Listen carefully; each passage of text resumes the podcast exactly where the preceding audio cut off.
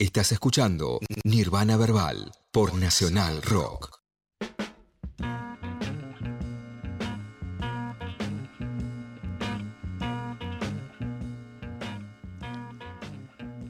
Continuamos en Nirvana Verbal, 21 horas 24 minutos y vamos a ir con la columna internacional.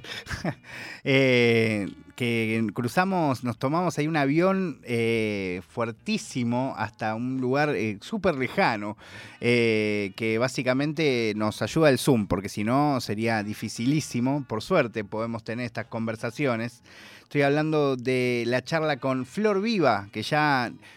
¿Qué es la cuarta, la quinta, Flor? La cuarta, ¿no? A mí me pedís que lleve la cuenta, estamos perdidos, ¿no? No, no la verdad es que no, te lo pido, simplemente me surgió.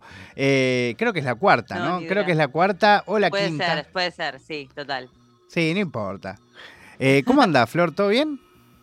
Bien, todo bien, acá con mi mate de madrugada, eh, así que chocha.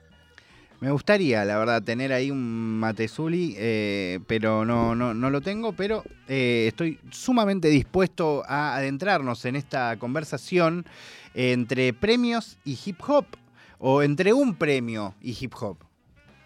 Claro, entre los Grammys específicamente, porque viste que las premiaciones cada una tiene su set, su lineup de eh, problemas. yo no, no, voy a ser muy, muy así, muy tranquila con estas cosas, porque nada, o sea, creo que es algo sabido que más allá de que todos, eh, me parece a mí, eh, nos ponga contentos, que, que, nuestros artistas sean valorados y que a pesar de que eso, de que no coincidamos con X o con Y premiación, nos entusiasma, ¿no? Que se valore el, el laburo de los artistas, eso hay que dejarlo claro desde un primer momento.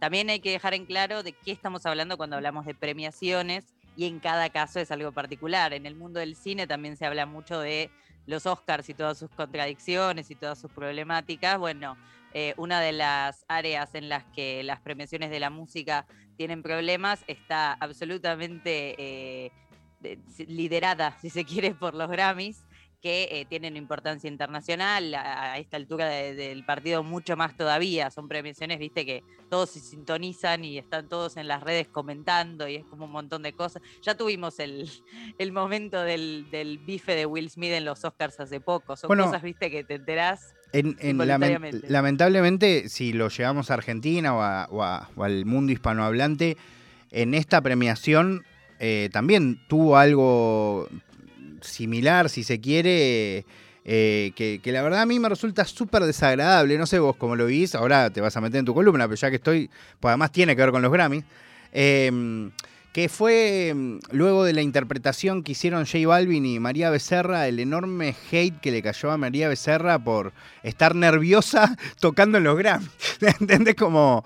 Em, a mí me parece horrible, eh, como también sabés, ¿no? Y lo hemos hablado, que me parece horrible el hating que le cae a, los freestylers, ¿no? Creo que es algo recontra destructivo, innecesario, como eh, a la vez como comprendo un poco, bueno, tanta gente con posibilidad de escribir sin tener que, deberle nada a nadie, pero no, no, no sé cómo lo ves vos. A mí me, me quita un poco la fe en la humanidad cuando veo, como dale, amigo, ¿qué, por, por, qué tenemos que hablar de eso? ¿Entendés? Como no sé, me parece innecesario, ¿no? No, no sé si compartís. Sí, sí, total. O sea, coincido con esto de, viste, de, que bardear es gratis, básicamente, entonces lo hace cualquiera sin, sin eh, que le importe ningún tipo de consecuencia en la otra persona, ya sea alguien eh, apenas conocido o alguien mundialmente conocido. Sí es cierto que las críticas siempre, o sea, la libre expresión, ¿no? Pero eso no es lo mismo que hatear, como no es lo mismo que poner tu energía para eh, estar bardeando a X artista de cualquier disciplina. Y yo creo que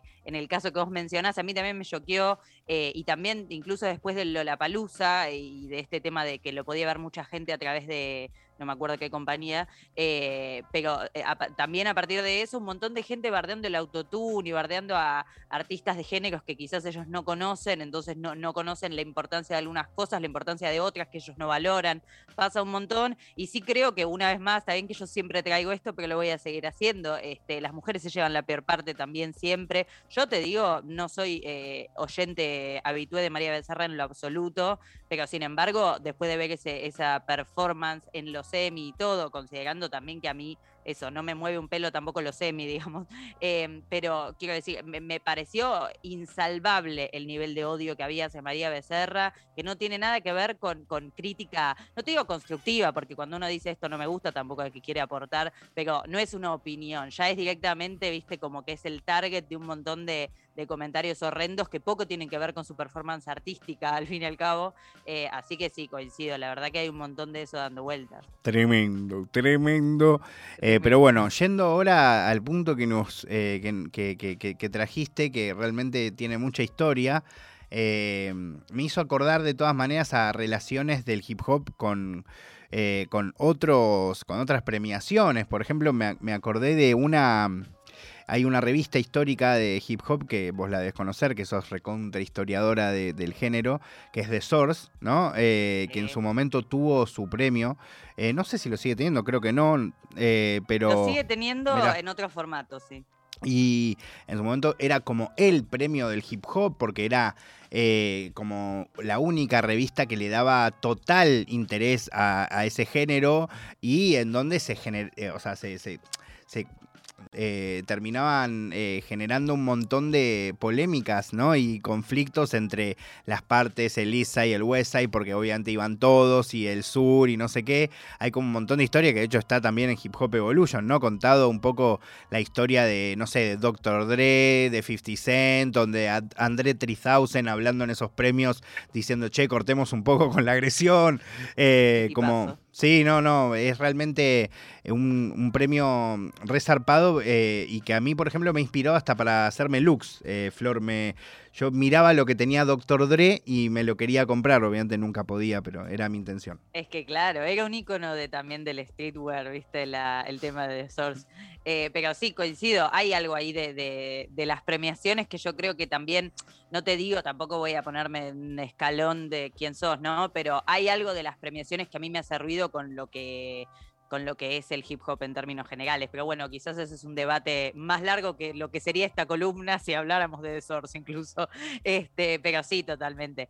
Em, yo en este caso, como vos decías, la historia del vínculo entre los Grammys y el hip hop este, es muy largo, por lo tanto no vamos a abarcarlo todo, pero lo que sí, este, a partir de, de los debates que se dan en los Grammys, a mí me interesa mucho siempre recordar la anécdota, o más que anécdota, el hito, te diría, histórico, este, que sucedió en 1989, pero haciendo un poco un flashback. O sea, recordemos que al día de hoy los Grammys siguen siendo criticados por motivos muy parecidos a los que siempre fueron criticados desde ese momento. 1989 fue el año en el que se incluyó la categoría rap en los Grammys, antes no existía, eh, y obviamente tiene que ver con el boom del género que, vamos a hablar ahora un toque, pero este, claramente sigue habiendo críticas muy parecidas que tienen que ver con lo racial, que tienen que ver con lo comercial, con la mercantilización, que tanto vamos a seguir comentando en mi columna en este programa, la mercantilización de lo que tiene que ver con lo artístico, un montón de cuestiones,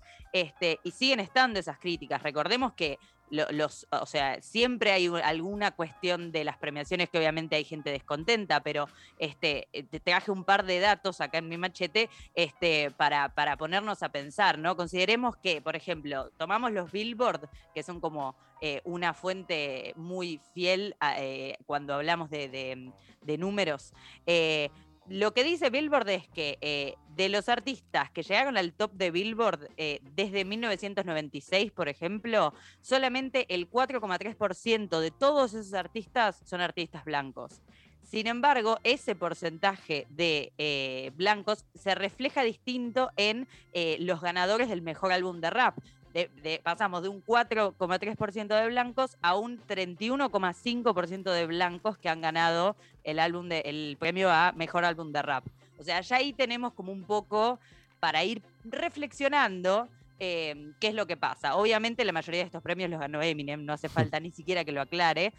Eh, pero es para ir pensando, ¿no? Porque es eh, el grueso de la cultura hip hop es afrodescendiente y latina en todo caso hay que, recién cuando dijiste lo del año en que se, incorpora la categoría rap a los Grammys, me puse a buscar los discos que salieron en 1989, ¿no?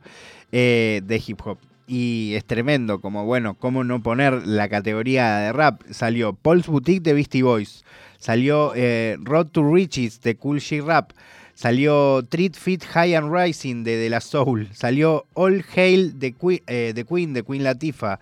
Salió eh, Unfinished Business de eh, IMPMD. Salió It's a Big Daddy Thing de Big Daddy Kane.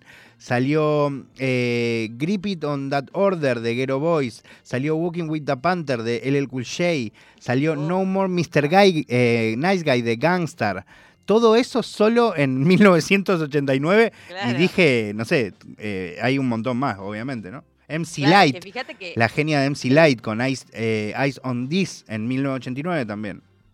Claro, es que es eso. Fíjate ya de los discos que estamos hablando, que no son los primeros discos de gran alcance en el hip hop, este, porque pensemos ya, a mí, por ejemplo, eh, en, cuanto a los 80 y los 90, a mí me funciona siempre la línea de tiempo de los Beastie Boys. Cuando sacaron Paul's Boutique, ya había pasado el boom de los Beastie Boys hace un montón de tiempo, ¿me entendés? Entonces, este, pensemos que ya eh, cuando fue, fue incluida la categoría a los Grammy, el, el hip hop ya era algo masivo, incluso a pesar de las trabas que había en ese momento, que no tienen solamente que ver con lo tecnológico, sino con eh, la curación de contenido que había en la tele, que había ¿viste? en las radios, etcétera, etcétera. Pero como para esto que decís, aparte me viene bárbaro, como para mapear el momento del que estamos hablando, recordemos que la década de los 80 había sido eh, culturalmente y geográficamente este, la expansión mayor del género hasta el momento y fue aparte este, fue como lo que rompió el primer techo fuerte de, incluso más que nada del internacional también del hip hop, ¿no? Estamos hablando de una época bastante icónica que fue indispensable aparte por un montón de motivos para la, famosa década de los 90 del hip hop. Este, y este, fue el año entonces, eh, como te decía, en el que se incluyó esa categoría este, y que obviamente esto tiene que ver, hubo como una correlación, un, paralelo con el avance de lo discográfico dentro del hip hop, ¿no? Cuando entra lo industrial fuerte de, la, de, lo discográfico al, hip hop de grandes empresas y demás, ahí los Grammy este, le abren un poquito la puerta. Pero ¿qué fue lo que pasó? Este, como vos mencionaste, esto aparte recordemos de qué artistas estamos hablando, este, había varios de esa época que además estaban visibilizando, no solamente estaban este, siendo pioneros en un género, sino que estaban visibilizando una cantidad de problemáticas sociales, económicas, políticas. Te recordemos que también esto estaba Public Enemy, por ejemplo, en el auge en ese momento, este, Randy MC, había, eh, bueno, NWA, obviamente, este, había un montón de, cuestiones ahí como hirviendo también, entonces había muchas cosas que estaban pasando a la vez y los Grammy medio que por la presión casi mercantil del momento incluyeron en los Grammys a la categoría de rap que la incluyeron junto con Bluegrass, este, como eh, fue un año que incluyeron varias categorías nuevas de géneros que hasta ese momento no habían sido eh, nunca premiados en las ceremonias. Este, y eh, heavy metal, de hecho, me acuerdo. Mira, heavy metal no era premiado este ese año. O sea, vi eso, me parece también. Viste, te rompe la cabeza. Este, y em, bueno, lo que sucedió fue que este, el, inconveniente que sucedió fue que, bueno, crearon la categoría. Esto fue bien recibido por la cultura hip hop, por los referentes, no desde un lugar, este, como después vamos a marcar un poquito, no desde el lugar de la valoración externa del género, pero sí el reconocimiento, esto que decía al principio, del reconocimiento del arte de cualquier artista, ¿no? Obviamente es un orgullo que sea reconocido en una institución tan grande y de tanta llegada. Este, el problema llegó cuando eh, para la categoría se anunciaron los nominados y se invitó a los nominados de la categoría de rap a otro horario, a otra como pre-ceremonia este, de los Grammys, que es algo que hoy nos sigue sonando conocido porque es lo que pasa en otras ceremonias también, de los Grammys y de otras, ¿no? O cosa de, que no, no, se junte la plebe con, con los artistas, digamos. Exacto. O sea, flashback de Titanic ahora mismo. claro, claro, total. Eh, pero sí es esto, ¿no? Como de hecho la otra vuelta este, pasó esto de que había mucho, mucha queja de que algunos actores increíbles, conocidos, masivos de todo, este, fueron premiados, premiados en ceremonias este, de los Oscar, por ejemplo, este, que, que nadie vio o sea, nos enteramos después. Este, pero bueno, esto, se invitó a los nominados a otro horario para una ceremonia que era como la pre-ceremonia que iba a estar por fuera de la ceremonia principal y que además no iba a ser televisada, que obviamente para ese momento no era, pensemos, no 1989, no es que había un YouTube, un stream donde podías verlo, ¿no? O sea, era absolutamente inexistente para el público general, la existencia de esta categoría era nula para el público en general. Este, y obviamente este, eh, todo el valor que, que, los artistas habían reconocido, de que los nominen, de que eh, reconozcan el género de por sí, más allá de la nominación particular de cada uno y cada una, Em, eso eh, quedó totalmente anulado, por supuesto, porque era como, bueno, lo estaba haciendo para que quedemos tranquilos y demás. ¿Y qué pasó? Los principales referentes en ese momento empezaron a, unirse en un reclamo bastante mayoritario ante esa situación. Todo esto previo a la ceremonia, o sea, en las semanas entre la nominación, o los meses entre la nominación y la ceremonia. Empezaron a unirse en el reclamo mayoritario este, y empezaron a tratar de organizar algún tipo de protesta que tenga sentido. ¿Por qué? Porque claro, es muy difícil. Vos pensás, estamos hablando de 1989, eh, el hip hop no era lo que es hoy y bastante más local era en ese momento que ahora, bastante no, totalmente distinto. Em, y no, y también entras eh, en el famoso borde de, bueno, me quiero quejar, pero a la vez no quiero que nunca más exista el hip hop en los Grammys, ¿no? Como una mezcla entre quiero, quiero quejarme, pero a la, vez, a la vez no quiero que mi queja, nada, el tema de las formas, debe haber sido como replantearse mucho, hasta dónde va esa, esa protesta, cuánto nos vamos a quejar, cuán visible queremos que sea, ¿no? Como eh, debe haber sido. podemos ganar también de claro, eso. cuánto, exactamente. Cuánto puede beneficiarnos y cuánto nos va a perjudicar. Exacto, porque hay veces incluso, viste, que hay protestas que uno se queda absolutamente tranquila con su conciencia, pero nadie se enteró, porque claro. Que nadie se enteró, o lo que es peor, se entera, ponele tu jefe o tus jefes o los patrones y no sé, está todo mal y no. Pero bueno, Exacto. hay que tener un termómetro muy indicado para cada situación. Y eso fue lo que empezaron a discutir eh, estos referentes, entre quienes estaban, por ejemplo, em, los directores de la discográfica Def Jam, eh, una de las discográficas más míticas del hip hop, para quien no conozca, también de la Rush Artist, Artist Management, que eh, justamente representaba a Jazzy Jeff, eh, representaba al Fresh Prince de, del hip hop, a Will Smith, que tanto está en boca de todos en estos momentos, a él el Cool J, que vos mencionaste también, este, y este, los principales impulsores sí fueron Russell Simmons y eh, Leor, no sé cómo se pronuncia esto, Leor o Lior Cohen, em, que eh, pertenecían también al mundo discográfico que en ese momento era bastante underground de lo que para nosotros hoy es Def Jam, que es una de las más importantes del hip hop a nivel eh, mundial e histórico también, ¿no? Eh, y eh, Simmons, justamente en ese momento, declaró ante la revista The Source, por eso tu intro me vino al pelo, que justamente este, lo que querían hacer era algo, no sabían bien qué, este, pero que ellos querían protestar ante la falta de respeto a la categoría. O sea, no es que querían que se elimine el rap de los Grammys, sino que querían que justamente se incluya como cualquier otra categoría. Y resaltó el hecho de que justamente desde el hip hop revelarse estaba ya en su ADN. Entonces que era como todo un tira y afloje en un territorio de disputa como puede ser el mundo discográfico, musical, súper interesante y aclaró esto, no tenemos problema con los Grammys, dijo. Tengo, para... te, te, puedo molestar un poco, pero eh, eh, de repente me puse a pensar con todo esto que estamos discutiendo, es ¿qué es más hip hop? ¿Lo que hizo J Balvin o lo que hizo Residente? ¡Epa! ¡Epa! ¡Tremendo! ¡Epa! Nos agarró, nos agarró desprevenidos. De repente el superficial fue más hip hop, parece. Que ese es un debate. Es un debate podemos. Pero en serio, lo estoy diciendo. Y, la verdad que.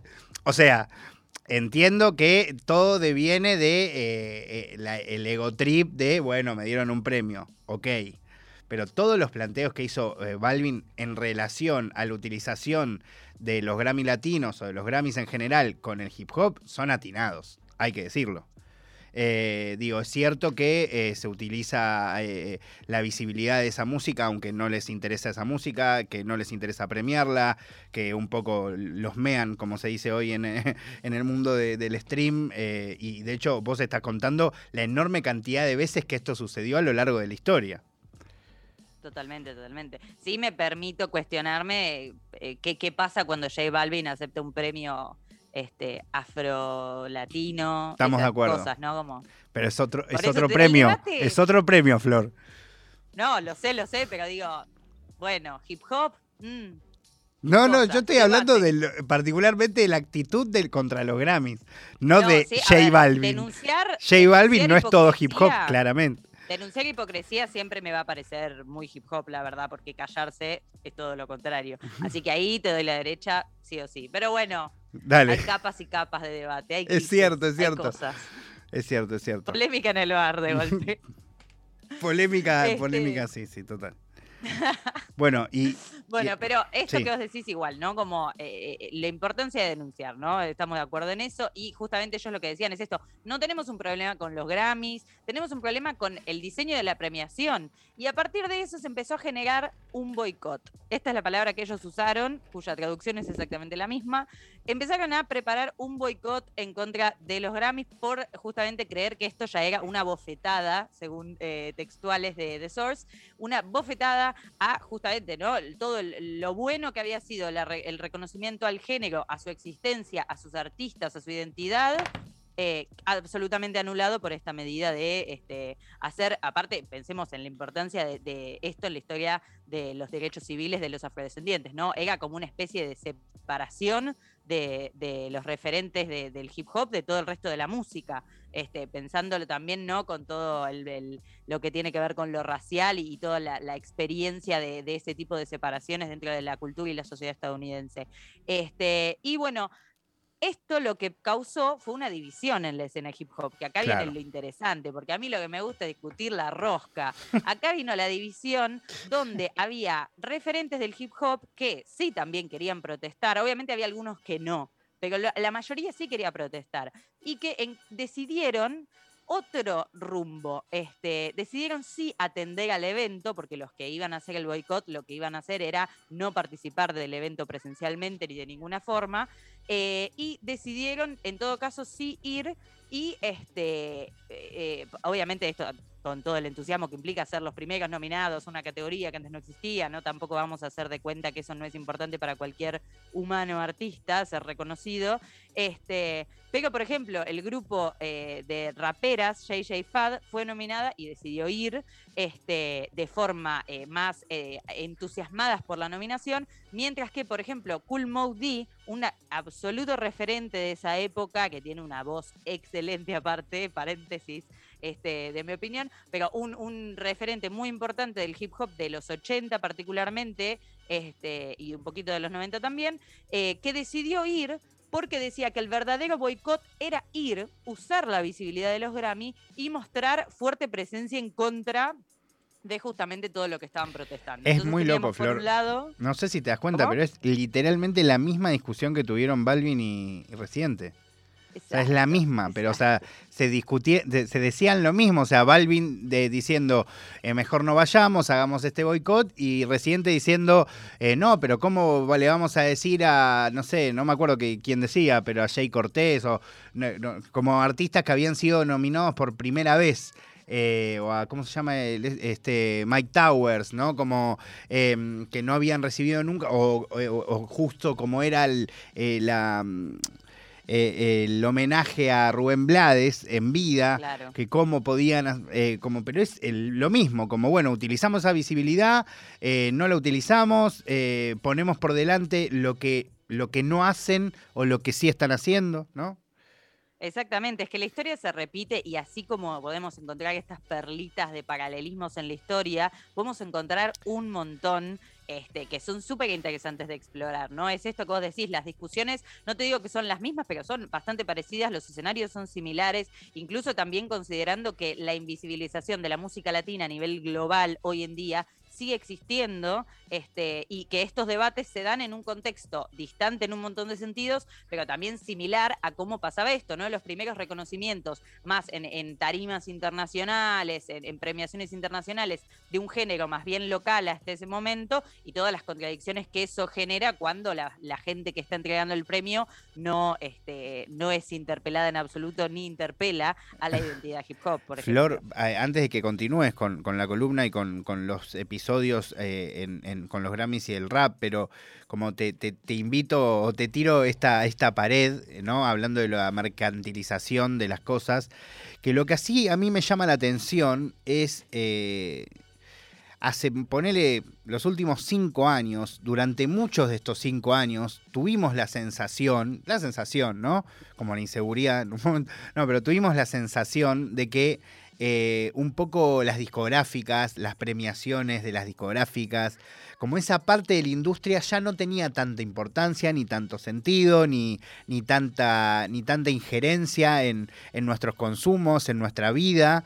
Eh, por, por, cómo creció YouTube, por cómo creció la, eh, enorme cantidad de artistas que se autogestionan y, y, llevan adelante su carrera. Sin embargo, ¿no? 2022 eh, y, es cierto, no tiene el mismo valor, no significa lo mismo hoy una discográfica que en el 89, pero sí siento que hoy tiene más valor que lo que tenía hace 4 o 5 años, ¿no? Como que de repente, de nuevo, como esto que hablamos cíclicamente, eh, empieza a tener espacio esta parte de la industria, ¿no?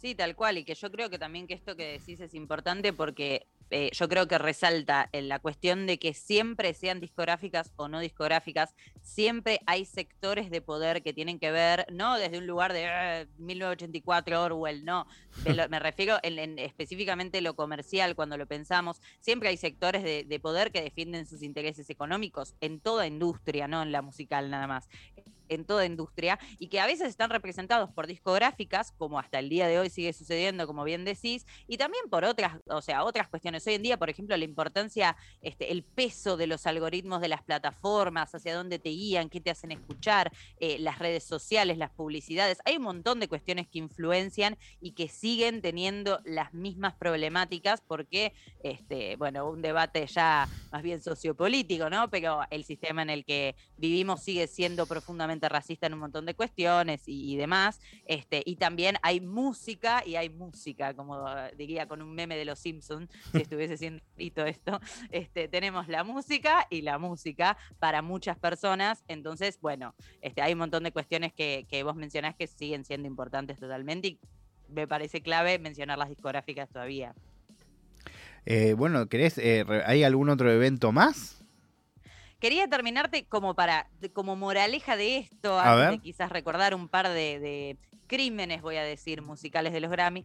Eh, no, recordar que, por ejemplo, esto en el 89 lo que terminó pasando fue que a pesar de haber elegido métodos distintos de, protesta ante estos Grammy, este, como por ejemplo teníamos esto, Public Enemy, Slick Rick, Saltan Pepa, por ejemplo, de un lado haciendo un boicot sin ir, lanzando una conferencia de prensa desde un techo, una cosa súper épica, este, de la cual hay muy poco documento, tipo, hay cosas, pero hay muy pocas.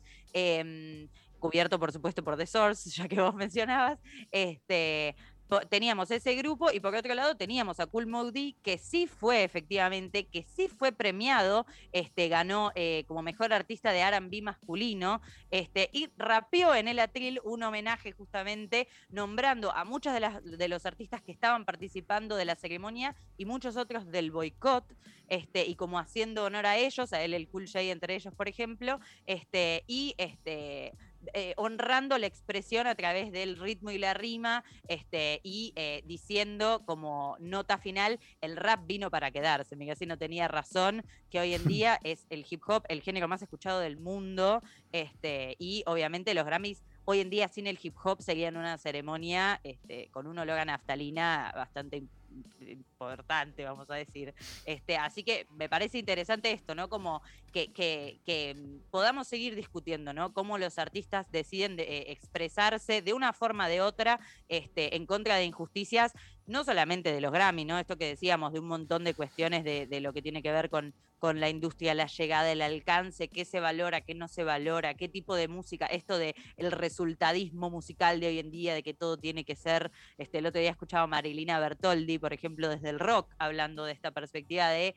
eh, eh, qué, locura, ¿no? El resultadismo de que todo tiene que darte mil clics y todo, bueno, en el hip hop, que hoy en día está tan en boca de todo el mundo, este, está pasando un montón, en, Latinoamérica particularmente también una banda, así que súper importante y que encima en el after party que hicieron los referentes del hip hop después de aquellos Grammys, fueron todos y se sacaron fotos.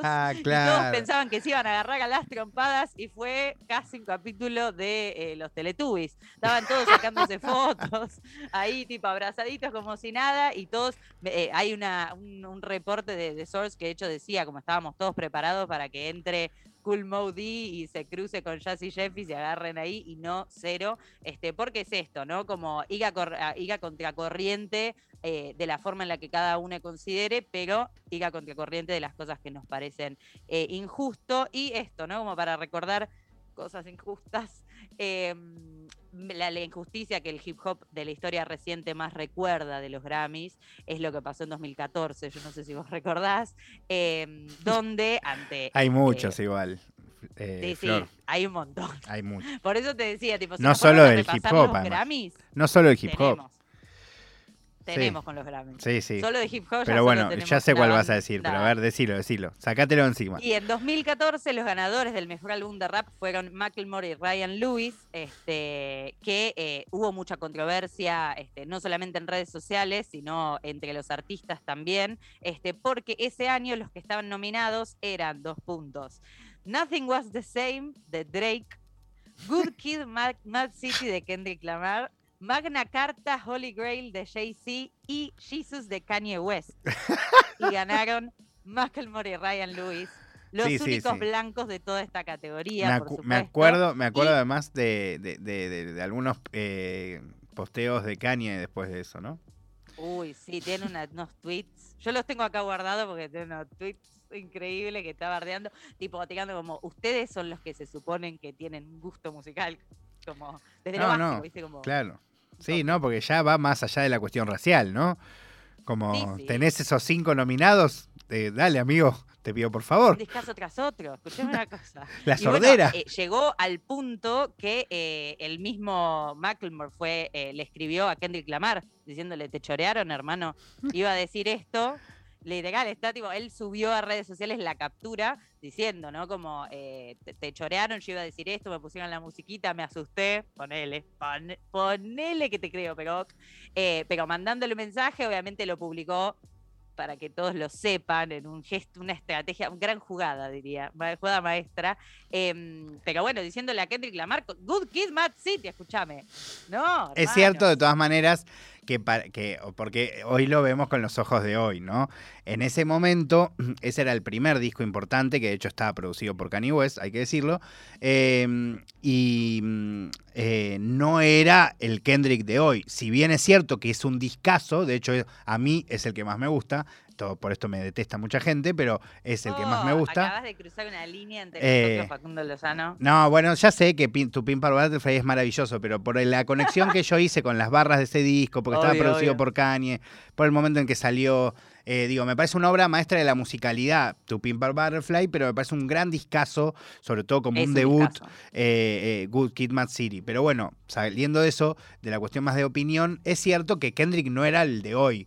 Ahora, de ahí a que no se lo des tampoco a Kanye West, tampoco a Drake, tampoco a Jay-Z. Los nominados, ¿viste? Como para que veas. No era, bueno, somos fanáticos de, Kendrick ahora y lo vemos con. Era eso. Fíjate la lista de. No de, no de artistazos, de discazos, porque sí, sí, sí, total, estamos hablando del mejor disco de rap.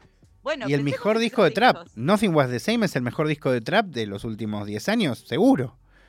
Pero aparte, eh. teniendo Jesus de Kanye, a mí me parece insólito. O sea, que insólito. El disco, aparte, vos pensá esto: el disco del de Macklemore y Ryan Lewis. Yo no conozco, o sea, conozco los temas, lo he escuchado en su momento, esto fue en 2014, ya era una señora grande, pero de todas formas, hoy en día nadie se acuerda de ese disco. ¿Sabes lo, que ¿Sabes lo que vamos a hacer, Flor? Después, ahora te preparamos una canción con la que vas a cerrar todo, que ya la tenemos lista para que vos la presentes. Pero después, eh, mientras también, para que porque hablamos un montón, nos, nos extendimos eh, debatiendo de los Grammys y el hip hop, voy a hacer una listita con estos artistas para que la gente que está en su casa haga su propio juicio, ¿no? Como que juegue a ser jurado de Grammys y diga, a ver, yo hubiese votado a Macklemore. Regale su propio Grammy. Exacto. Hubiese votado a Jay-Z, hubiese votado a Kendrick, hubiese votado a quién hubiese votado. Eso en un ratito. Así que, Flor, si querés, cuando vos quieras, cerrá y mandá tu canción, la que elegiste para el cierre.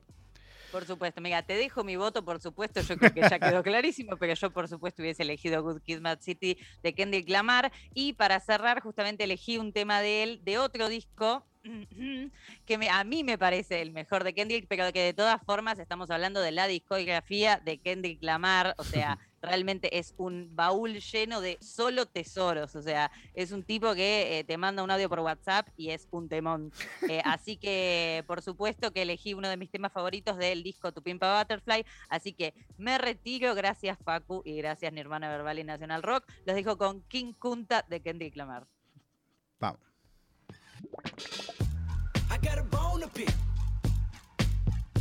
I don't want you monkey mouth motherfucker sitting in my throne again. Hey, hey, nigga,